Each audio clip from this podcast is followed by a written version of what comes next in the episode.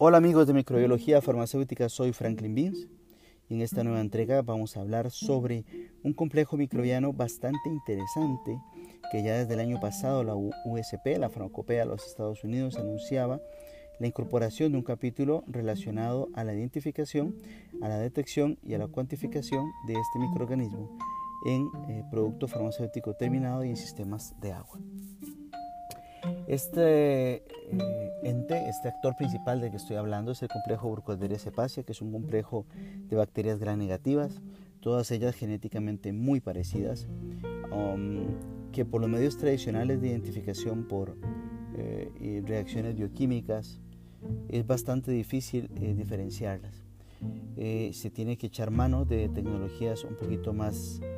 más en boga, más de moda, por decirlo de alguna, llamarlo de alguna manera, eh, por ejemplo, hay estrategias de identificación por PCR en tiempo real, incluso estrategias de identificación por espectrometría de masas. Este complejo es bastante interesante porque eh, reúne a bacterias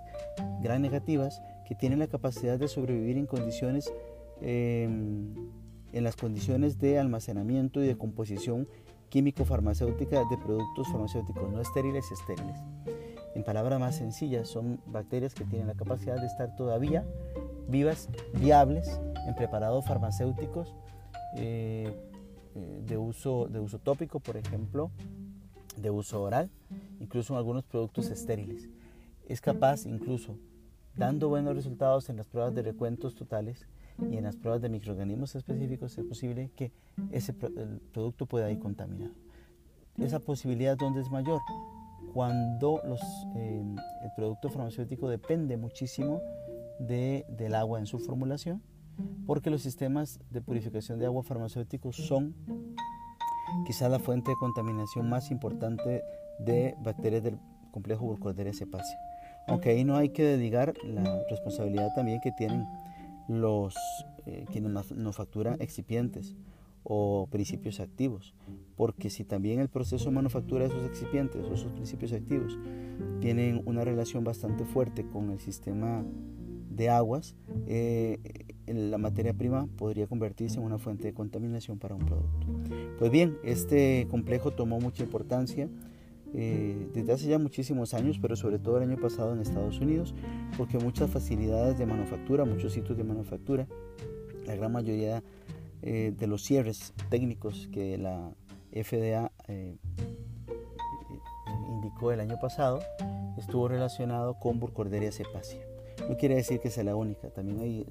especies del género Ralstonia, incluso también pseudomonas, pero la más importante ha sido bacterias del complejo Burkholderia cepacia. Ese capítulo 60 de la farmacopea es un capítulo que mm, facilita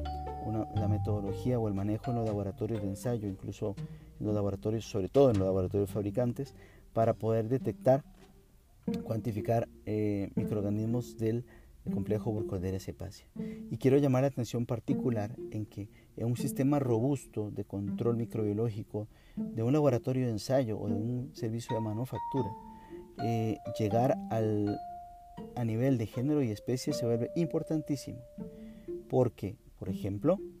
si uno detectara que en su sistema de aguas hay una especie muy particular de burkholderia, eh, de complejo burkholderia cepacia, eh, puede incluso establecer correlaciones con la generación de biofilm en, esa, en las cañerías que transportan el agua y podría desarrollar la validación de sus detergentes, podría no, debería hacer el desarrollo de validación de sus detergentes, no solamente siguiendo las normas internacionales que ya existen o las que le indique el fabricante del detergente o el desinfectante, sino que incorporando, incorporando esa especie de burkholderia que eh, es usual en su sistema de aguas o es usual encontrar en sus facilidades. O sea, es una posibilidad mucho mejor y mayor de dar seguridad sanitaria a los productos de consumo humano. Es cierto que la mayoría de casos en Estados Unidos se han reportado en productos eh, no estériles, mm, que tienen gran cantidad de agua, con un porcentaje de agua en su formulación, pero también es cierto que se han encontrado dispositivos y em, eh, productos no estériles, también eh, medicamentos producidos en servicios de farmacéutica compounding. O sea, es un reto nuevo para la seguridad sanitaria. y, tendrá que volverse en una prueba tan usual y tan normal como son los recuentos totales o la identificación de microorganismos específicos, eh, según el capítulo 61 y 62 de la farmacopea de los Estados Unidos. Estamos hablando no de algo nuevo, porque ya se, ya, la, ya se sabía, ya se conocía esto en la industria,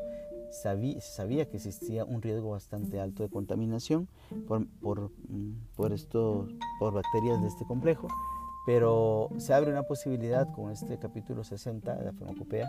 de que nuestros eh, sistemas de regulación en América Latina